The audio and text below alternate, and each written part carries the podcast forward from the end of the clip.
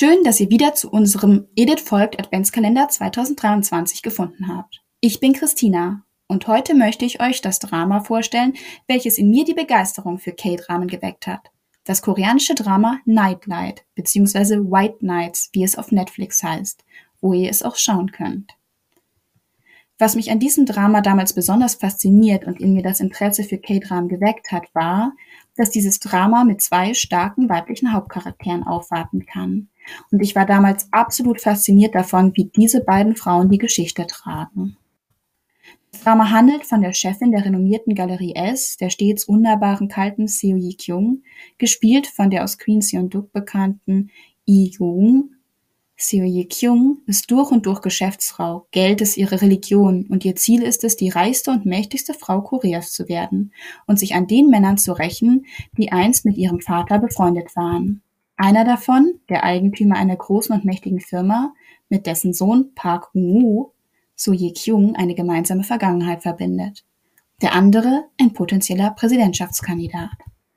Um zu erreichen, was sie will, hat Seo Ye-kyung ein starkes Team um sich versammelt, unter anderem auch ihren Bodyguard Tak, gespielt von Jung Hae-in.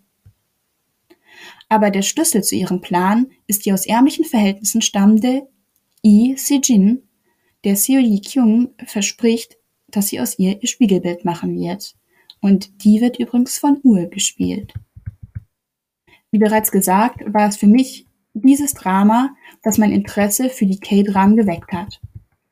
Es war absolut faszinierend, Seo Ye-kyung und Lee Si-jin dabei zuzusehen, wie sie sich auf das Spielfeld um Macht und Geld begeben und sich den Geschäften der alten, ebenso machthungrigen Männer entgegenstellen. Vor allem das Zusammenwirken der beiden Hauptdarstellerinnen ist dabei immer wieder faszinierend.